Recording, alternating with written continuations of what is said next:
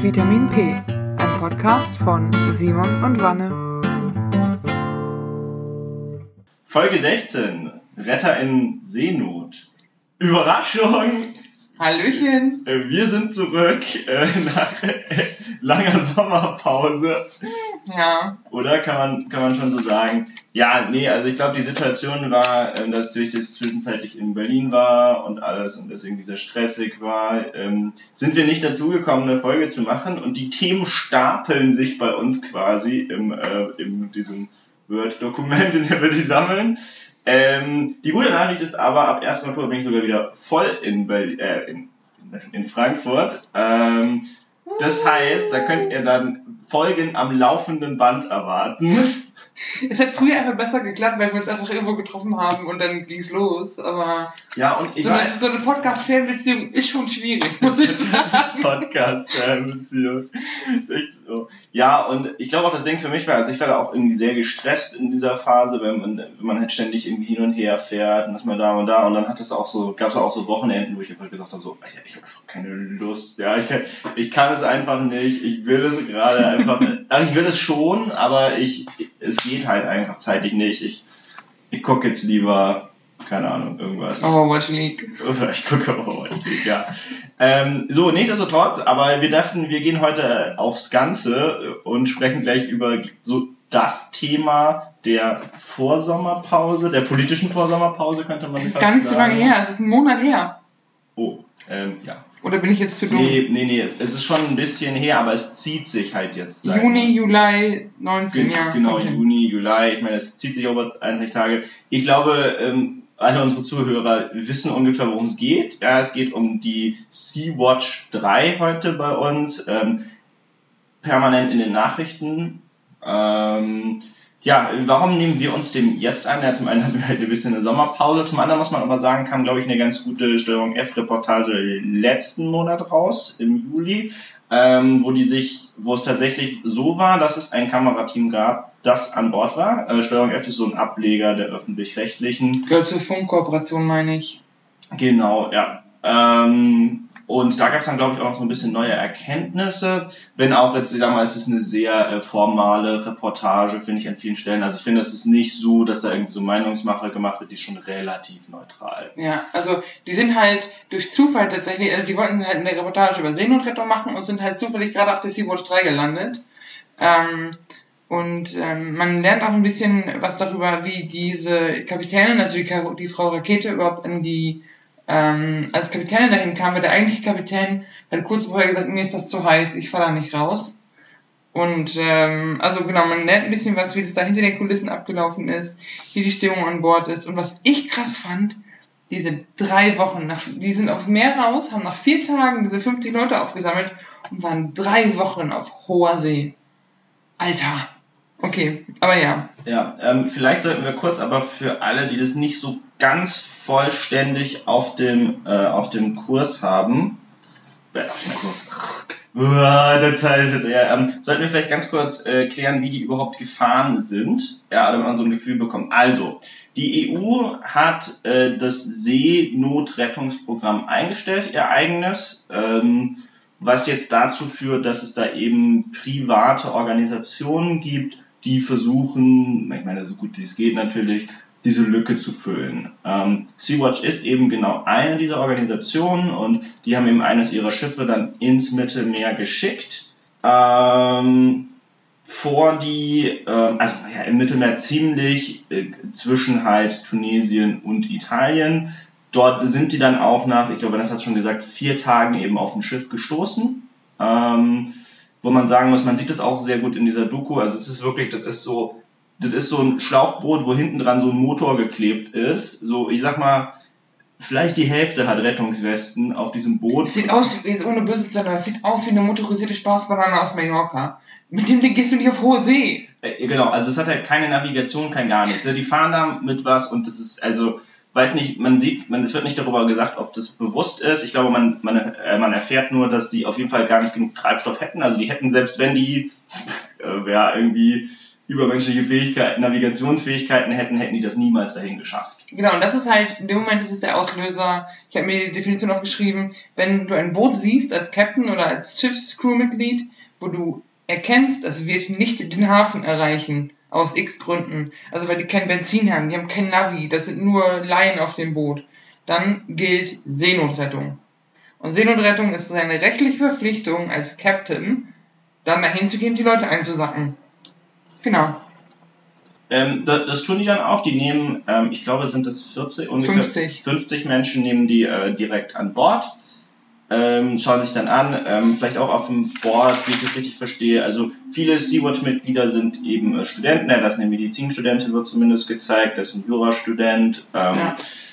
Ähm, die schauen sich die dann eben an, teilen die dann ein, Frauen, Kinder, Verletzte, Gesunde und so weiter. Ähm, ja, und dann sind die da beladen entsprechend und machen sich dann auf, äh, auf in Richtung Lampedusa, denn es gilt quasi das, Seerettungs, äh, das Seerettungsgesetz, du musst den nächsten sicheren Hafen anfahren, der ist in dem Fall eben Lampedusa, ähm, und dann steuern sie eben auf diese Insel zu. Also, weil die es nicht wissen, ist eine Insel genau. vor, vor Italien. Und sie kontaktieren Lampedusa vorher und sagen, wir haben 50 Flüchtlinge oder 50 Leute aus Seenotrettung an Bord. Ähm, und Lampedusa sagt, nö, also machen wir nicht, geht nicht. Äh, ihr könnt hier nicht anlegen mit denen, mach, ist, ist nicht drin.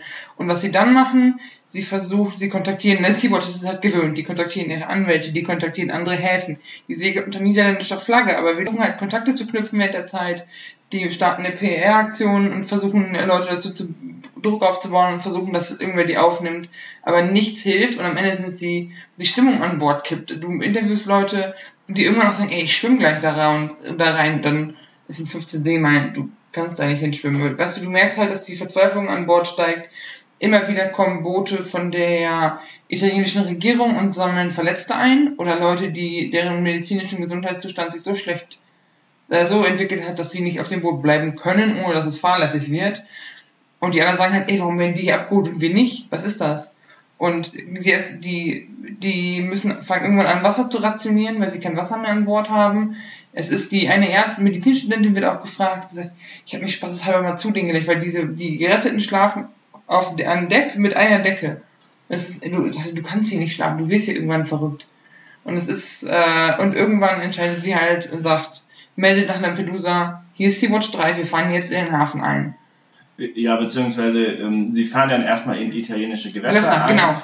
Ähm, das heißt, sie möchte dann halt entsprechend, nachdem sie jetzt, und ich glaube, es sind dann ungefähr 14 Tage waren das, ne, sind die auf hoher See. Ich glaube, wir können das Bild am Ende anhängen. Also die fahren quasi immer um diese Insel 15 Meilen, 15 Seemeilen entfernt, einmal so, so eine Linie hin und her. Gibt es ein super Bild auf, auf, ja. auf Twitter, ähm, können, wir, können wir gleich reinstellen entscheidet sie sich halt jetzt, wir fahren in Richtung dieses Dings. Sie sieht halt die Gefahr, dass sie die Sicherheit der Menschen an Bord nicht garantieren kann. Ähm, in dem Fall glaube ich, also ist meine Interpretation jetzt aber der Situation ist, sie sieht halt eher so die psychologische Sicherheit, richtig? Sie mussten anfangen, Essen und Wasser zu rationieren. Aber ich glaube, das dringendste Problem in dem Moment war das psychologische.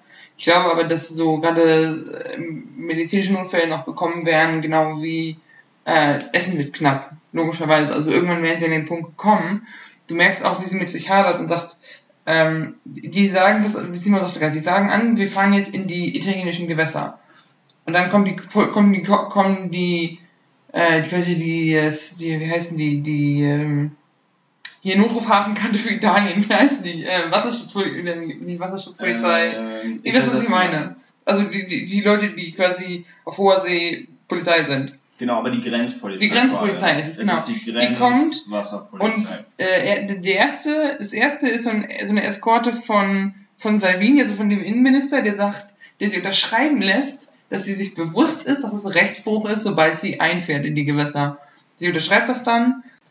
Da werden die Reporter schon immer wieder gebeten, die Kamera auszumachen. Aber die sagen so, nee, wir sind, wir sind öffentlicher, öffentlicher Rundfunk und es ist Pressefreiheit in Italien, wir filmen hier weiter, was ist das? Ähm, das passiert, je näher sie sich der Insel nähern, glaube ich, noch zwei, dreimal. Ähm, sie wird sogar einmal gebeten, von Bord zu gehen und an deren Schiff zu kommen, um sich befragen zu lassen, wo die ganze Crew sagt, wenn wir die jetzt abgeben, wir kriegen unseren Captain nicht wieder, das machen wir nicht. Ähm, genau, und dann irgendwann ist es ist Land in Sicht und die sind kurz davor zu sagen, wir gehen jetzt an Land. Und dann passiert, was ich sehr, sehr kindisch fand, die werden quasi, die fahren in den Hafen ein und werden dabei von einem Polizeiboot begleitet, die immer wieder versuchen, ihr in den Weg zu fahren. Ja, genau. Und am Ende machen die an dem einzig freien Anleger, machen die sich fest. Also die Polizei Die macht Polizei sich macht sich fest und die Sea-Watch 3 stellt sich halt stumpf daneben. Quasi zwischen der Sea-Watch 3 und dem äh, Kai befindet sich dann halt das kleine Polizeiboot. Ähm, und dann irgendwie durch eine Misskommunikation, weil die Kapitänin denkt, das Boot ist schon weg, schrappen die kurz aneinander. Und äh, was ich sehr, was wo dann der Innenminister von Italien auch sagte, ja, der eine ist ja mit Todesangst vom Boot gesprungen. Ich denke, okay, chill, sie haben es ein bisschen drauf angelegt. Ähm, sind dann, dann das Polizeischiff wird am Ende gezwungen wegzugehen oder wegzufahren. Und dann kommen alle, die, die Flüchtlinge werden von Bord geholt, die Carola-Rakete wird verhaftet und das ist quasi der Moment, wo die Doku endet, die wir gesehen haben. Ja, Genau. die endet in dem Fall. Genau. Was ich auch noch krass finde, als sie, ähm, müssen sich überlegen, an Tag 4 kriegen sie den Notruf, sie sagen, okay, das Boot ist zwei Stunden von uns entfernt, wir fahren da jetzt hin. Und dann heißt es irgendwann von äh, Home, nennen die es, oder von ihrer Homebase, ähm, Leute, beeilt euch, die libysche äh, Polizei ist unterwegs. Slash die libysche Seewacht oder so. Weil die halt die Leute wieder einsammeln. Das ist nämlich so ein bisschen der Deal, den die aktuell haben. Frontex hat, glaube ich, mit Libyen und Co., also Frontex ist so die EU-Außengrenzwasserkontrolle. Und die haben, glaube ich, einen Deal mit Libyen gemacht, dass Libyen die wieder einsammelt. Die Flüchtlinge kommen nicht alle aus Libyen, sondern auch aus, aus tieferen Ecken von Afrika, aber äh, die Leute wollen nicht zurück nach Libyen. Das Problem ist da halt, äh, es gibt eine, das Auswärtige Amt hat bestätigt, dass diese Privatgefängnisse, in die die Flüchtlinge dann in Libyen gebracht werden, KZ-ähnliche Zustände haben. Das heißt, das ist keine Option. Und das ist auch das, was du in der Reportage immer wieder hörst. Wir können nicht verantworten, dass sie nach Libyen zurückkommen. Weil sonst, also man könnte halt sagen, die trinken dann schon nicht, Libyen sammelt die ein, aber du willst sie halt auch einfach nicht nach Libyen zurückgeben, die Leute. Das ist auch noch so ein bisschen das. Genau, aber dann äh, kam halt, äh, nach der Verhaftung ging es halt auch dann ziemlich rund. Ich habe mir mal angeguckt, was so, was so in der Presse oder was so Kritiken waren. Erstmal fand ich es ziemlich ätzend für diesen Salvini, immer noch der Italiens Innenminister, soweit ich weiß, der sie als kleine Göre bezeichnet hat, was ich sehr herablassend und maximal sex- sexistisch finde. Ähm, in Deutschland gab es halt viel Applaus, also Heiko Maas, Walter Steinmeier, Gerd Müller, die, von der CSU sogar, die alle sagen, hier, das, das ist, ist schon richtig, auch Wolfgang Schäuble, wo ich mir dann aber auch denke, warum habt ihr vorher nichts gemacht? Also warum konnten wir die dann nicht aufnehmen, wenn das so super ist? Also ich weiß nicht. Also es ist halt, sorry, wenn ich gerade ein bisschen springe, es ist alles ein bisschen ähm, durcheinander und es ist, also es war auch, ich habe die Doku heute Morgen auch erst zu Ende geguckt, es war sehr viel, wie ich fand. Also man ist ja mit viel, wie ging es dir da, Simon? Also ich, man, ich fand, man war mit vielen Eindrücken konfrontiert auf einmal und es war nicht einfach, das so einfach wegzustecken, fand ich. Ja, ähm, ich, ich glaube, was man halt, was man halt sehr gut in dieser Reportage sieht, ist so dieses Dilemma so ein bisschen. Ähm, beide Seiten geben sich da ja nicht besonders cool. Ja, also das ist halt die einen sitzen halt da mitten auf dem Schiff und irgendwie für die wird jetzt wird die Zeit immer knapper. Ja, und ich kann das verstehen, du sitzt da irgendwie 20, du sind ja dann 21, 20 Tage auf See gewesen und du siehst halt, du siehst halt nur Wasser. Ja, du sitzt halt wirklich auf diesem Boot fest und hast keine Ahnung, wie es weitergeht. Ja, und die anderen sind, äh, sind sitzen da halt da so und schicken dann halt mal immer jemanden rüber, der so besonders freundlich äh, fünf Sätze rüberbringt und Pässe, dann später Pässe kontrolliert und so ein Kram, ja. Ähm, das finde ich, das ich ziemlich krass. Ähm, was halt auch, was halt auch heftig ist, ähm, ist aber glaube ich so Salvini generell. Also da sollten wir vielleicht auf die Personalie mal kurz eingehen, weil ähm, seine Politik ist ja halt nun mal krass gegen Migration. Ja. Ja, Ähm, was aber auch heftig ist, und das finde ich eigentlich, und das war für mich das Ganze, also ich meine, dass es rechte Politiker gibt, dass es linke Politiker gibt, dass es Politiker pro Migration, gegen Migration gibt und so, das sind, das sind so Themen, ich glaube, das ist einfach diesem aktuellen Konstrukt ge geschützt. Was ich krass finde, ist, dass sowas, dass wir uns in so einer rechtlichen Situation befinden können, in dem es irgendwie so ein EU-Recht gibt, Italien da aber nicht so richtig das also unbedingt ma macht, ja, also eher so, wie man es selbst halt braucht, ja. Ähm, das ist das eine. Und das andere ist, und das fand ich eigentlich noch heftiger, ist, dass es dafür eigentlich gar keine Regelung gibt, was passiert, wenn so ein Schiff anlegt mit Menschen, die geflüchtet sind. Also Ja. wenn das dann wirklich in Italien anlegt, ähm, what the fuck? Nee, Moment, aber da, es gibt kein Gesetz, aber es gibt ja diese Verordnung Dublin 3. Die sagt quasi, also Dublin 3 regelt äh, How to Flüchtling. Also wenn da einer ankommt oder wenn ein Boot ankommt, was machen wir mit denen? Das regelt, wer die Asylanträge stellen muss, in welchem Land der Antrag gestellt werden muss und und und. Ja. Halt Länder wie Spanien, Griechenland und Co. betroffener. Aber da hat Deutschland in der Vergangenheit auch schon öfter, ich habe vergessen, wie, das, wie die Regelung heißt, ähm, sie quasi sich volontiert und sagt, pass auf, wir prozessieren das bei uns, ihr seid völlig überrannt da unten, gib mal her, wir machen Nein, sorry, nee, das stimmt aber nicht. De- Deutschland verhält sich da wie alle anderen Staaten auch, die keinen Zugang zu Meer haben. So, da wird nicht mehr getan, als notwendig ist. Und erst wenn es richtig brennt, sagt man sich mal so, naja, okay, wir müssen das jetzt politisch ein bisschen entschärfen. Wir leisten jetzt ein, zwei, dreimal in ausgewählten Situationen Hilfe. Ich finde, so Sachen wie Dublin 3 sind genau der Grund, warum so Menschen wie Salvini so viel Macht bekommen. Ja, du hast ja auch gesehen, was für einen Support der hat. Die, die, ihr müsst euch überlegen, die Leute laufen im Hafen ein und die Rakete wird verhaftet unter Buchrufen. Da ist eine Frau, die gefilmt wird, so das Alter meiner Mama oder so, aber die komplett ausflippt und die Leute beschimpft und bepöbelt. Die sollen sich verpissen und ich denk so, wow, was ist was hier bei euch Phase? Also, ich kann verstehen, dass das, ey, Südeuropa ist ja generell eine eher Struktur oder die, die ein bisschen weniger, die ein bisschen mehr Probleme haben mit Geld und mit allem, als, als so ein Bundesland wie wir jetzt.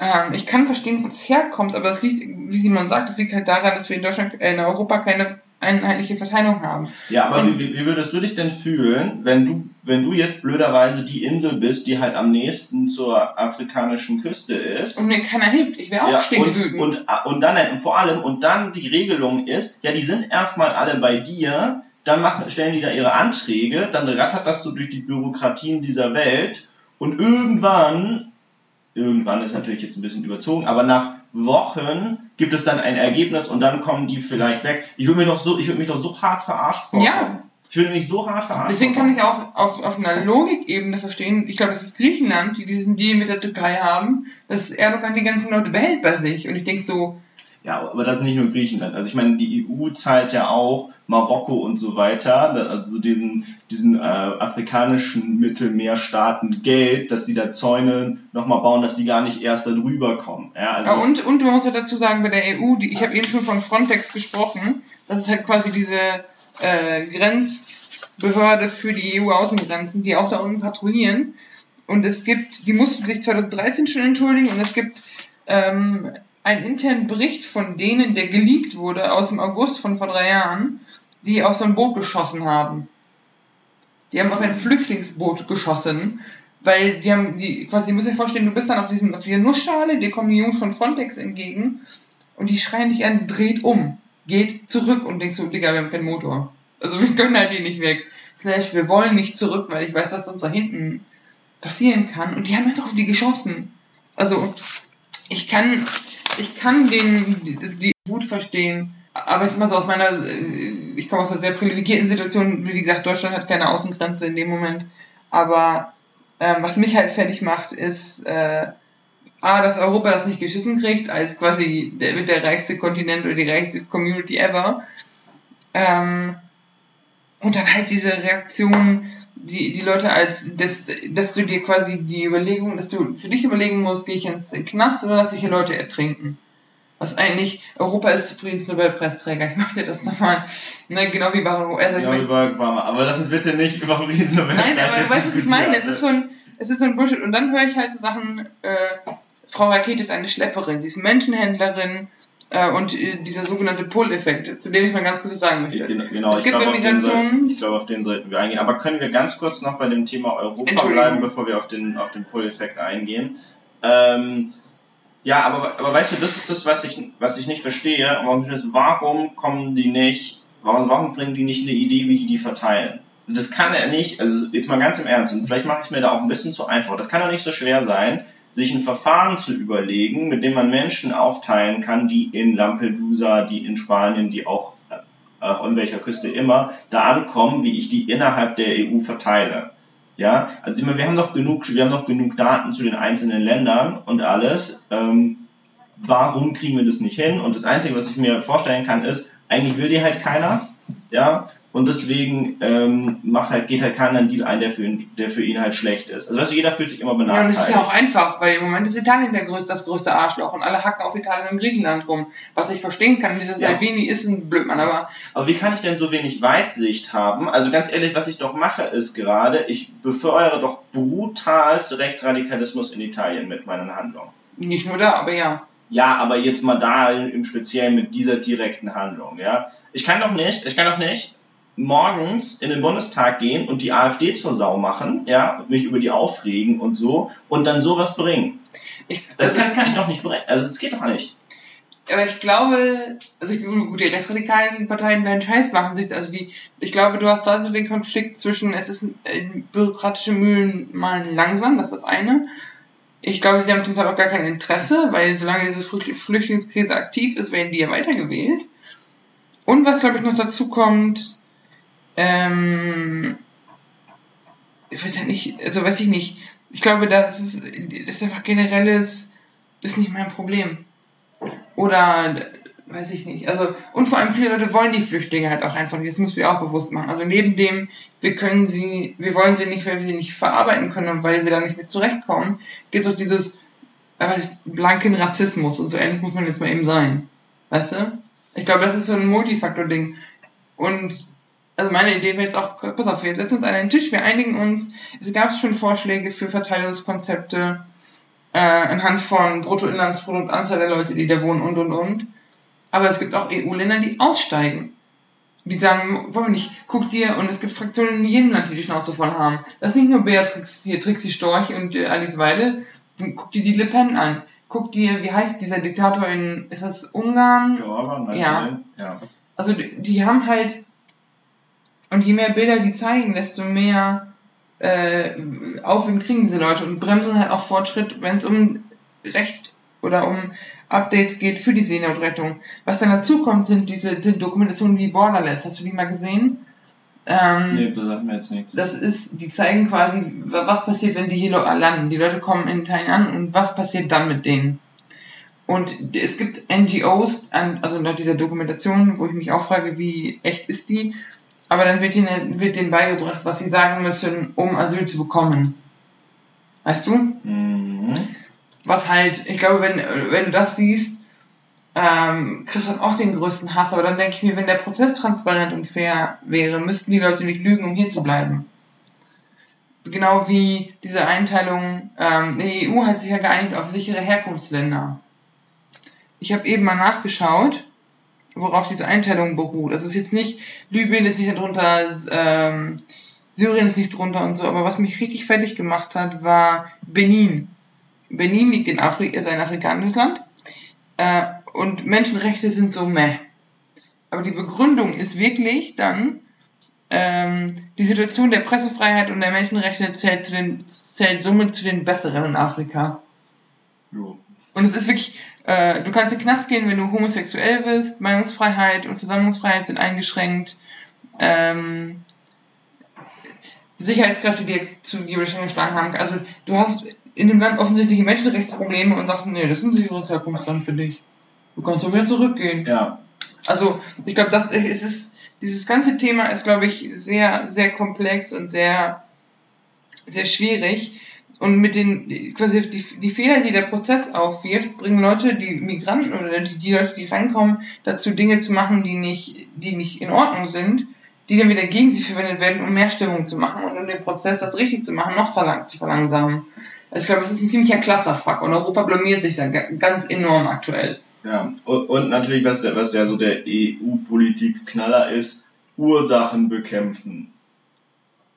Ja, aber dann sind wir beim Push- und Pull-Effekt. Genau, das wäre jetzt auch meine clevere Überleitung Simon. gewesen. Oh, ähm, nee, aber da wollte ich noch was sagen, weil das ist halt so für mich so das Schlimmste, dieses Ursachen bekämpfen. Also wie realitätsfremd kann ich denn sein? Ja, dass ich sage, oh, wir müssen Ursachen bekämpfen und, und dann Und, dann, und das ist einfach so Punkt. So, das, das ist so der Punkt. So, natürlich musst du die Ursachen bekämpfen, aber das Problem ist, bis du das gelöst hast, da vergehen Jahre, Jahrzehnte, ja, bis, das, bis du das behoben hast, die Ursachen Ja. behoben hast. Und in der Zwischenzeit fahren halt Leute übers Mittelmeer mit einem Boot. Und ertrinken Und einfach. ertrinken. Ich fand's krass in der Doku, sorry, dass ich mal kurz abwege, aber in der Doku, die machen quasi mit den beiden Reportern und mit der neuen Crew eine Übung, wie man Leute aus dem Wasser zieht. Und diese eine Reporterin springt ins Wasser und muss sich quasi wie ein zu Rettender verhalten. Und ich habe das gesehen und ich habe die komplette Krise gekriegt. Also dieses, du bist, wie das, also du bist im Mittelmeer. Nirgendwo ist ein Boot außer dieser klapprigen Nussschale, von der du gerade runtergefallen bist, die auch völlig überladen ist. Du bist am Ertrinken, hast keine Rettungsweste. Und wir diskutieren über Verteilungsschlüssel. Also das musst du dir einfach mal reinziehen, was da für ein, für ein Gap dazwischen ist und was da für ein... Und äh, dann kommt zur Ursachenbekämpfung, kommt dann noch dazu Stimmen, die ich aus meiner eigenen Familie kenne. Sowas wie, ach, diese, die sind doch alle, warum wählen die sich nicht einfach? Warum, die sind, können doch alle kämpfen. Und ich denk so, Digga, wenn bei uns hier Bürgerkrieg wäre, oder vor zehn Jahren, stell dir vor, 2010 wäre hier Bürgerkrieg ausgebrochen. Meine Mom hätte uns geschnappt und uns so schnell irgendwo anders hin verstückt, du machst, du kannst dich umgucken heute, weißt du? Ist doch, nö, ich bin hier geboren, also sterbe ich hier auch. Das macht doch niemand. Ja. Niemand. Das kann mir auch aus meiner Familie keiner erzählen. Ja. Oder wie man jetzt sagen würde, sie. Ja, was ist so? Das ist eine, Was ist das für ein Schwachsinn? Ja, bewa- Dann werden die halt bewaffnet dann kämpfen die. Nein! Was? Ich zitiere, sorry, aber ich sag jetzt mal Dinge, die ich in Online-Foren gelesen habe und ich möchte ne, nicht meine Meinung. Wenn der Neger sich da unten umbringt, ist das doch nicht unser Problem. Und es ist so. Zu- Zumal wir natürlich auch noch das Fass ausmachen können, dass wir, äh, als, als dass wir die Waffen äh, da in die Gebiete liefern, Schrägstrich, dass wir als NATO-Bündnispartner vor, ja, jetzt schon, wie viele Jahre sind es denn her? Hm, mal überlegen, vor, vor einigen Jahrzehnten ja ein bisschen auch mitschuld sind an, dass manche Staaten instabil geworden sind. Profitieren wir etwa von der Armut in Afrika? Ähm, Ja, also ihr wisst, worauf hinaus wollen. Aber, aber das Thema, äh, das Fass machen wir jetzt nicht Aber auf. das sind ja alles, das sind alles diese sogenannten Push-Faktoren. Die Faktoren, die Leute aus ihrem Land herausdrücken. Englisch Push. Weil Rock ist halt Stein. Ja, Und wor worum hier diskutiert wird, ist, oder äh, warum den Leuten hier Schlepperei oder Menschenhandel vorgeworfen wird, die Leute aus dem Wasser ziehen. Die sagen halt, Pull-Faktoren sind Dinge wie der Wohlstand in Europa, die Sicherheit, Meinungsfreiheit, du wirst nicht erschossen, weil du schwul bist. Also hat, hat irgendwie alles was. Und das sind diese Faktoren, die Leute gerade in dein Land reinziehen. Und was Leute versuchen, Australien hat zum Beispiel Abschreckwerbespots gemacht, um diese Pull-Faktoren zu minimieren. Was die halt sagen ist, naja, wenn die, wenn Sea-Watch ihre Boote da rausschickt, die nicht zufällig irgendwelche Seenotretter, Seenotfälle finden, sondern die suchen da ja aktiv nach, dann ist das für die ein Pull-Faktor.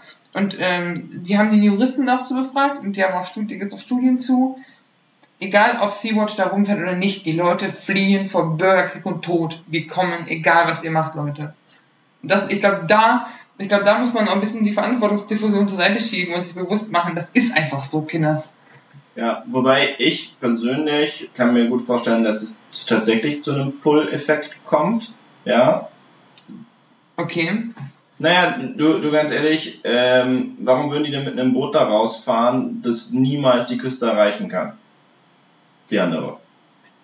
Die Frage ist, ist die, die Frage ist, ob die Einschätzung, erstmal kann ich ein, also, das ist, du denkst vielleicht, ich glaube, wenn du in Not bist und flüchtest, denkst du eher, okay, das Ding sieht klapprig und scheiße aus, aber es ist meine einzige Chance. Der eine in der Doku sagt auch, ich habe Nee. die Wahl nicht. Äh, Ver Verstehe ich alles. Aber nee, versetz dich doch mal jetzt in, in einen Schlepper. Ja, jetzt sind, jetzt sind wir ein bisschen auf der bösen Seite, aber jetzt spielen wir mal Schlepper. Ja, gut, der, der, der denkt ja gut. Die sammeln die auf und ich setze die in eine Nussschale. Sehe ich ein. Ja, ja, stopp, aber pass auf, guck mal, das Ding ist doch folgendes. Ähm, der setzt die ja nicht, der, der verkauft denen ja nicht das Boot. Ja. Na, der verkauft denen ja nicht das Boot und sagt so, hier ist ein Boot, jeder gibt mir von euch ein Tausend, was auch immer das kostet, ja, dann fahrt ihr mal los. Ja, dann hat er kein Boot mehr, weil er ganz normal weiß, dieses Boot wird auf dem Mittelmeer stecken. So, was der ja macht, ist, er setzt ja einen seiner Leute rein und die fahren mit diesem Boot. So. Wenn es jetzt, wenn er nicht davon ausgehen würde, dass die gerettet wären, was wäre denn dann die Situation? Der würde, der gibt dem Boot bewusst und seinem Mann bewusst weniger, bewusst wenig Treibstoff mit und ein Boot, das da einfach nie ankommen kann. Die fahren da raus, irgendwann sind die mit da auf dem Meer. So, was haben die denn jetzt für Optionen? Ja, der eine Typ kann sich nicht wehren gegen 30 Leute, die auf diesem Boot sind. Ja, was er auch nicht, was er auch nicht können, ist, der kann auch nicht alle da, also er kann nicht alle runterstumpen und wieder zurückfahren. Aber meinst du, der setzt da einen seiner Leute mit drauf? Ich würde behaupten, ja. Ja, aber die, lassen, die, lassen ja, die lassen ja nicht einen auf dem Boot und schicken ihn zurück, um die nächsten zu holen. Nee, nee, nee, aber guck mal, ich glaube, was die machen ist, die, die, die gehen davon aus, dass das Ding gerettet wird, so wie das da passiert ist. So, dann, dann gehen da 50 Menschen von Bord, einer bleibt und der fährt mal aber safe zurück nach Tunesien. Die lassen doch nicht einen auf dem Boot.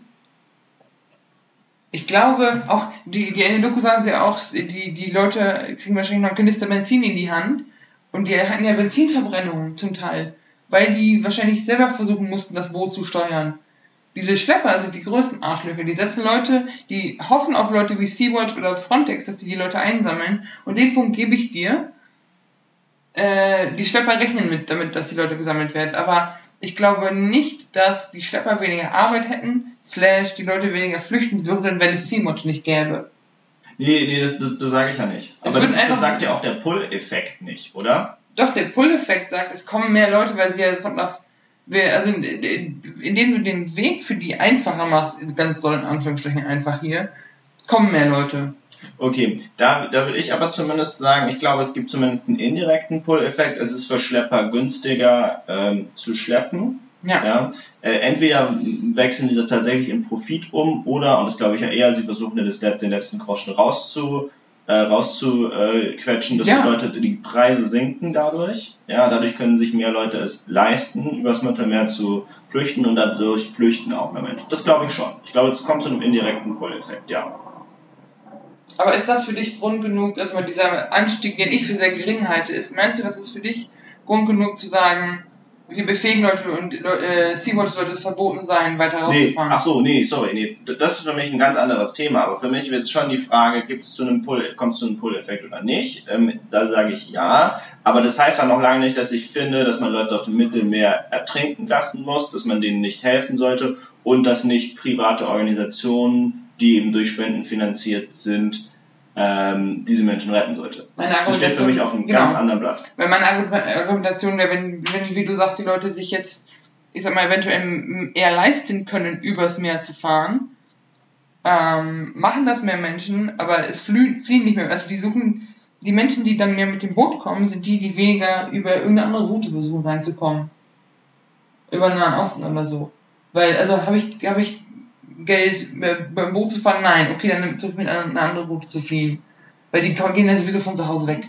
Ja, okay, das, das weiß ich nicht. Das ist, glaube ich, extrem schwierig zu sagen. Äh, gut, es ist, Flüchtlingsrouten. Es ging jetzt aber mal nur um ja. diese.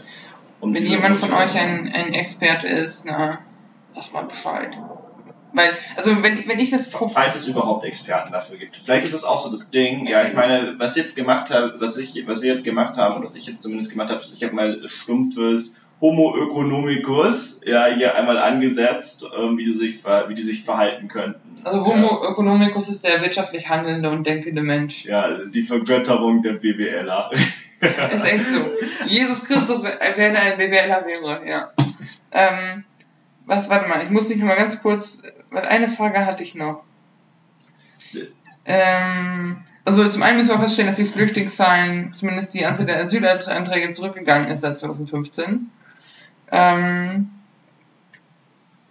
aber, aber, was findest du, sagt diese Zahl aus? Oder was, was sagt der Rückgang aus, der Anträge? Ich, hab, ich weiß es nicht. Genau, und so, und so geht es mir auch. Und äh, vielleicht möchte ich das Thema so an der Stelle so ein bisschen einstreuen. Ich finde, ich tue mir mittlerweile in dieser gesamten Situation super schwer mit Zahlen.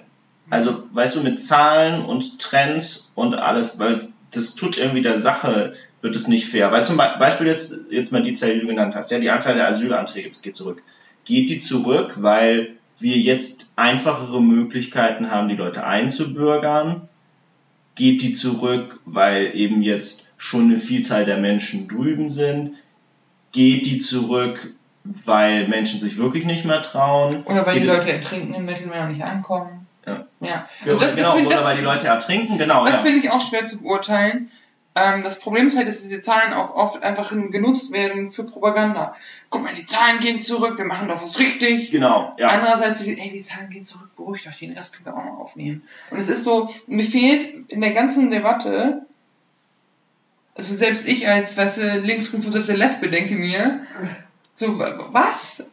Ähm, können wir, also für mich ist schwer zu unterscheiden, was ist Fake News, was ist echt. Oder was heißen diese Zahlen hinten raus? Ich habe keine Ahnung, wie das ökonomisch funktioniert. Ich habe keine Ahnung, wie das von der Migration oder von, es gibt ja Leute, die studieren Migration und so, also sich sich Bewegungsströme an und so. Was heißt das eigentlich für uns? Was ich nur hoffe oder was ich nur machen kann, ist für mich äh, Aktionen zu unterstützen, wo ich die ich für eine gute Sache halte. Das heißt, dass weiter Leute nicht im Mittelmeer trinken, sondern gerettet werden. Da gab es ja jetzt nach der Festsetzung der Sea-Watch 3 die Aktion von Klaas Häufer Umlauf und dem Jan Böhmermann, die Geld gesammelt haben für Gerichtskosten und für neue Boote. Ähm, also, und wenn ich halt die Möglichkeit habe, bei uns gab es ja dieses Arbeitspaten-Ding mit den Flüchtlingen. Weißt du, erinnerst du dich? Dieses Programm? Ja. Äh, um einfach, aber auch um, um, um Shoutout zu über den Tellerrand. Genau. Um mich mit dem Thema auseinandergesetzt zu haben und da irgendwie Kontakt hinzuhaben, weil wenn ich das nicht kenne, ich muss das mal ganz kurz einschreiben. Wir haben bei uns einen Azubi, der ist seit drei Jahren hier in Deutschland. Der ist auch, ich glaube, aus Syrien geflüchtet oder so. Und ich habe noch nie jemanden so freundlich und so äh, sehr down to earth und sehr, weiß ich nicht, macht einfach einen sehr netten Eindruck und äh, auch sein, sein Ausbilder redet gut, weißt du, du hast gut über den. Und dann denke ich, klar gibt es schwarze Schafe, genauso wie gute Leute. Ich glaube, du kannst nicht sagen, wir lassen die nicht rein, weil da sind nur schlechte Leute bei. Also, ich finde diese ja. Serie einfach dumm. Oder dieses, wir kommen nicht mit der Kultur zurecht. Ja, das, genau. Das macht mich fertig. Ich, ich glaube, aber das ist ein Thema noch für eine ganze eigene Folge, die wir uns ja. aber aufregen können. Ich finde, ich würde zum Abschluss gerne so eine meine Lieblingsfiktive Frage zu dem Thema stellen. Ähm, wir haben jetzt viel über Italien geredet, wir haben viel über Lampedusa geredet. Was wäre denn, wenn dieses Schiff nach Rostock gefahren wäre oder, oder Hamburg, ja, also Deutschland? So, jetzt stellt euch das vor, ja, äh, in diesem fiktiven Land, also Leute liegen am Strand. oder in Rostock gibt es Strand, oder? Ja, ne, in Rostock, ja, in Rostock gibt es Strand, wo man liegen kann. Stimmt, stimmt. Also die liegen, die, die, liegen so am Strand, ja, da kommt da so aus der Ferne so ein Boot angefahren. Ja, man kann jetzt nicht erkennen, was es ist. Und dann fahren so links und rechts fahren so zwei ähm, Polizeiboote davon, die rufen über mit so einem großen Megafon, rufen die Sachen halt, die so. Was, was wäre denn dann passiert? Du meinst, wenn wir jetzt eine unmittelbare Küste zu denen hätten, zu einem. Sag nee, mal, nee, nee, ich meine, tatsächlich, die hatten ja 17 Tage, ja? ja. In 17 Tagen kannst du schon da drumherum fahren. Was wäre, wenn die jetzt drumherum gefahren wären? Machen wir es doch noch konkreter den Fall. Vielleicht auch, vielleicht braucht man auch 20 Tage drumherum fahren, ich weiß es jetzt nicht genau, aber die wären jetzt drumherum gefahren, ja? Ähm, und bam, wären die da. Die, ständ, die stünden jetzt, die stehen 15 Seemeilen von Rostock entfernt. Also ehrlich gesagt, ich habe keine Antwort, ich weiß es nicht. Weil ähm, keine Ahnung, also was, was, würden, was würden wir machen? Gut, die AfD wird eine Mahnwache halten. Die Frage ist ja auch, genau, also ich glaube, Holland hätte sie genommen, hätte sie so nehmen, oder das Boot annehmen müssen, wenn das Ding unter holländischer Flagge segelt. Ähm, Fun Fact, Rottenburg, eine Stadt in Deutschland, hat angeboten, einen Bus zu schicken und die Leute einzusammeln in Lampedusa und mit denen nach Deutschland zu fahren. Hat, der Bus hat aber keine Erlaubnis von Italien bekommen. Ähm, also ich glaube, irgendwer hätte sich gefunden, irgendwas hätten wir irgendwie gebacken bekommen. Vielleicht gerade auch, weil wir von dem, weil bei uns die Bevölkerung noch eine andere Einstellung hat als Italien. Ich habe ein Video gesehen. Wir, wir sind, also sorry. Ich habe ein Video gesehen von Dunja, Hay, Dunja Hayal, die mit der Frau Rakete gesprochen hat, ähm, wo auch dieser Ausschnitt von dem äh, Salvini gezeigt wurde, der sie als kleine, der sie als kleine Göre bezeichnet ähm, 65% der Deutschen befürworten die Aktion von Sea-Watch 3. Ähm, und äh, sie meinte, und die Frau Rakete sagt auch, es hat kein Verständnis für die Leute, die das, die das, die sie als Verbrecherin darstellen und sie wird wieder rausfahren, sobald sie auf freiem Fuß, also sobald das Verfahren geklärt ist. Und was mich, was mich halt fasziniert, fasziniert ist diese 65% der deutschen Nummer. Gut, wir wissen wieder bei Zahlen, wir wissen nicht, wie das gemessen wird und so, aber mir zeigt es halt, dass Deutschland noch nicht so nicht so den Druck erfahren hat wie Italien und Griechenland und bei uns, ich glaube ich, eher jemand findet, der hilft, weil wir nicht so direkt damit betroffen sind wie die Länder mit der Mittelmeerküste. wir sind eine persönliche Meinung sehen und äh, Ja. also das können wir auch später, äh, das können wir auch später verlinken. Ich finde, Tim Herden hat es super geschrieben für MDR. Ich finde, ich glaube, es passiert, es würde ge exakt genauso werden. Die stünden dann vor dieser Küste, 15, 15 Seemeilen entfernt. So, dann hat man die das erste Mal so auf dem Schirm. Ja, dann kommen hier auch irgendwelche Berichte, vielleicht Boot fährt und so und so. So, was machen die? Äh, es gibt dann einen Innenausschuss, ja, der setzt sich dann zusammen. So, da sitzt da, ja, ich meine, die aktuelle Verteilung im Bundestag kennen, denke ich mal alle. Ja, da, da blökt dann halt die AfD rum, auf gar keinen Fall. Dann äh, sagt halt äh, Grüne und Linke so, nö, sind dafür. FDP hat dann halt wieder so das FDP-Ding, so, wir machen das aber nach rechtsstaatlichem Verfahren, ja. Entschuldigung. Ähm, so, Kotz-Emoji Kotz- so. Geht an der Stelle raus an Christian Lindner. so, und dann, und dann halt, äh, und dann halt große Koali- Koalition, große Koalition, ähm, so, und da ist das halt dann so ein bisschen, Leichenstache. Ja, nicht Leichenstarre. Ich glaube, da sind die halt auch selbst ein bisschen geteilt. Ähm, dann, ich meine, ganz ehrlich, so, so da würde, glaube ich, wieder so ein Horst Seehofer, der steht dann da halt wieder und sagt, die Flüchtlingspolitik in Europa funktioniert nicht. Mir ist an mir, wir haben eine Obergrenze, wir brauchen das nicht. Ähm, Ja. so, so dieses Ding und dann würden die da halt diskutieren. Währenddessen stehen die da auch 15 Seemeilen entfernt und es- safe dauert das Tage. Ja. So, und ich glaube, da ist genau dieselbe Situation, dieselbe Situation, wirklich exakt dieselbe.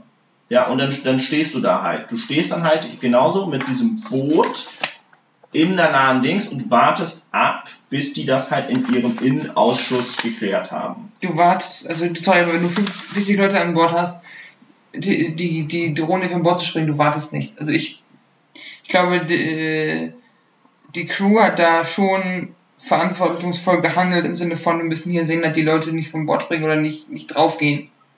Oder dass hier keiner äh, um sich schlägt. Nee, aber, aber das ist, ich meine, wollte erstmal an, anmerken, die Situation ist ähnlich. Vielleicht wartet sie dann nicht, aber ich meine erstmal, die stehen da halt und es gibt keine, keine Einigung in dem Sinne, ja. So, und dann, dann ist es halt spannend, vielleicht entscheidet sich halt der deutsche äh, Bundesgerichtshof, äh, der deutsche Bundesgerichtshof anders, ja. Vielleicht würde der halt ähm, sagen, nein, das ist, das ist menschenunwürdig, diese Menschen müssen angenommen werden. Das wäre, glaube ich, so eine Daumen hoch Situation sind aus meiner Meinung, dann würden die anlegen, ja. Aber haben die nicht einen EuGH geschrieben in der Doku? Genau, aber vielleicht würde ja der Bundesgerichtshof anders Ja. entscheiden als äh, der, der EuGH. EuGH. Weil den EuGH haben sie ja auch und ähm, also wir können mich jetzt auch jemand korrigieren, wenn ich das, wenn ich das falsch sehe. Ich glaube, sie haben den EuGH eben geschrieben, weil sie halt bewusst diesen italienischen obersten Gerichtshof umgehen wollten. Genau. Ähm, ist auch noch nicht ganz durch, weil hier steht, strittig ist, ob Italiens Innenminister Matteo Salvini mit, seinem, mit seinen Anordnungen zum Anlanderverbot gegen italienisches Recht sowie internationales Seerecht zur Rettung Schiffbrüchiger verstoßen hat, da das von Salvini erlassene Gesetz die Kompetenzen des Innenministers de facto überschreitet und über internationale Konventionen hinweggeht. Ja. Also, ne? Ge- Genau, aber was ich halt, was ich halt anmerken würde, ist, vielleicht wäre das Ergebnis ein bisschen ein anderes, ja. Aber äh, faktisch ist, also, wenn man jetzt viel gegen Italien jetzt hier so ein bisschen Hass schiebt, ich persönlich, und da gebe ich dem, gebe ich dem einfach auch recht, dem MDR-Korrespondenten, ähm, ich persönlich denke auch, das wäre nicht so viel anders gelaufen die ersten Tage. Meinst du, sie wäre auch verhaftet worden hier?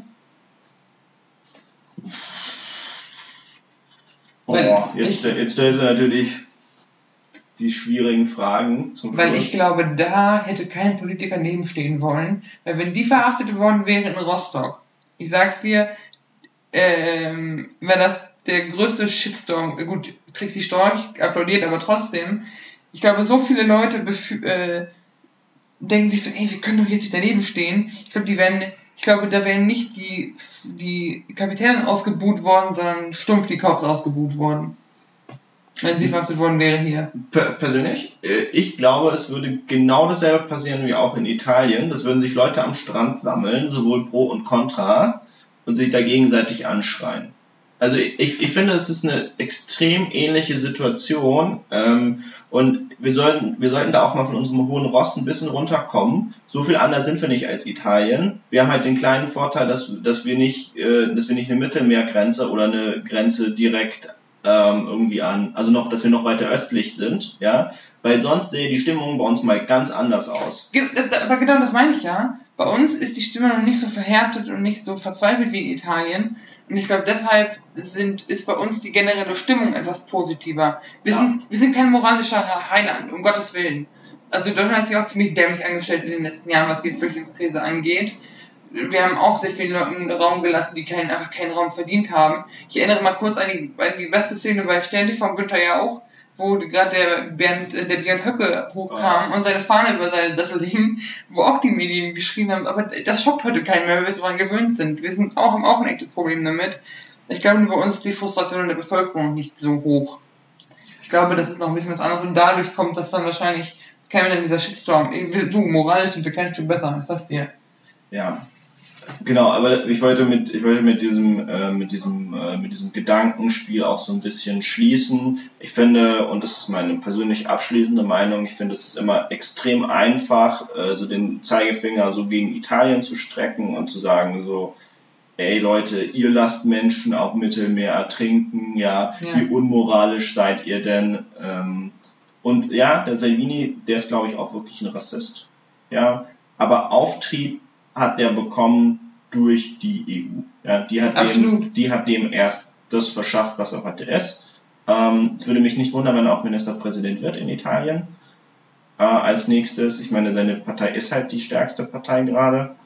Ähm, wir können nur hoffen, dass es nicht so wird. Ja. Ähm, aber faktisch ist, ähm, wir alle sind an dieser Situation so ein bisschen mit Schuld. Und das ist jetzt einfach nur, das ist jetzt einfach nur ein Extremfall, in dem sich das geäußert hat. Und ich, glaub, ich möchte das Wort nur streichen. Es ist ein Extremfall, in dem sich das jetzt geäußert hat. Ja. Ähm, aber Fakt, Fakt ist, es ist nicht ein Italien ist unmenschlich oder die EU ist irgendwie, wie sagt man, die EU ist unschuldig. Ähm, das ist es einfach nicht für nee. mich persönlich. Und ich glaube auch, ich würde auch allen Leuten zurufen, so Leute, die euch eine einfache Lösung vorlegen und sagen, wir beheben das und dann ist alles tutti, wäre ich, wär ich skeptisch, weil es ist halt ein historisches und multikausales Problem und es ist nicht, die bleiben halt in ihrem Land und dann ist Ruhe. So funktioniert auch, oder auch, die kommen hier hin und dann ist alles super, funktioniert auch nicht. Wir müssen da irgendwie gescheite Leute dran und vor allem uns nicht vom öffentlichen Diskurs oder von irgendwelchen Hypes mitziehen lassen, wäre jetzt so meine Anlage gut. Aber gut. Wir haben es, glaube ich, erschöpfend diskutiert und erschöpfend meine ich literally, weil ich brauche jetzt einen Kaffee. ähm, danke für die Leute, die zugehört haben. Wenn ihr da eine Meinung zu habt, äh, schreibt uns, schreibt mir, schreibt Simon. Ähm, für die Leute von der Familie ruft einfach an, wenn ihr euch beschweren wollt. ähm, genau, ich, ich, wir gucken mal, wann wir uns wieder melden, wenn ihr das nächste Mal von uns hört. Und wir wünschen euch allen einen entspannten Tag. Macht's gut. Ciao, ciao.